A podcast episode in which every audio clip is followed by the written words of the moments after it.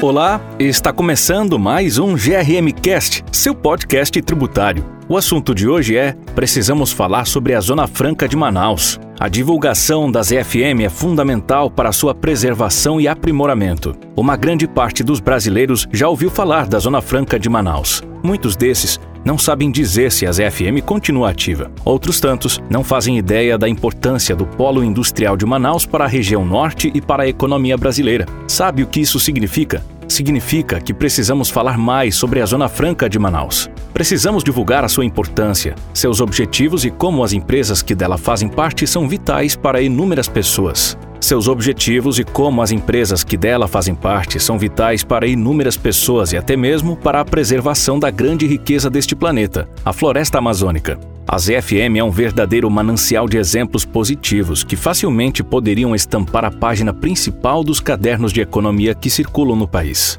Em um país marcado pelo acentuado processo de desindustrialização, o Polo Industrial de Manaus, no auge dos seus 55 anos, exibe fôlego de atleta. Seu faturamento cresceu duas vezes e meio nos últimos cinco anos, partindo de 50,9 bilhões e atingindo em 2022 129,28 bilhões de reais. As empresas da região são fundamentais para a economia local, para a integração sustentável da região amazônica para o PIB brasileiro e contribuem com a preservação da floresta. Trata-se de empresas sérias que produzem itens utilizados por muitas pessoas em seu dia a dia, como motocicletas, aparelhos celulares, aparelhos de ar-condicionado, etc. Muitas pessoas têm a convicção equivocada de que as FM recebem muitos incentivos para pouco retorno, o que não é uma verdade. É provável que a falta de informações sobre a região contribua para a formação desse enganado senso comum. Por isso, precisamos falar sobre as FM por hoje é isso. Espero que você tenha gostado. Segue a gente nas redes sociais no ADVGRM